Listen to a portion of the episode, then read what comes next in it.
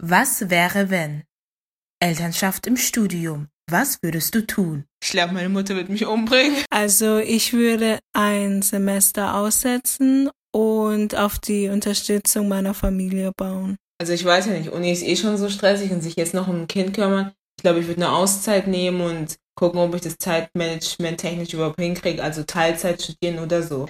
Dass ich beides zeitlich sowie auch finanziell nicht mehr unter einen Hut kriegen würde. Ich würde mich aber zunächst beim Service Center Studium informieren oder beim Studierendenwerk. Soweit ich weiß, gibt es da auch Anlaufstellen.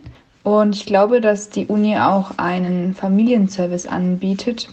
Für Tabea S. ist diese Frage zur Realität geworden. In einem Interview berichtet sie über ihre Erfahrungen als Studentin mit Kind.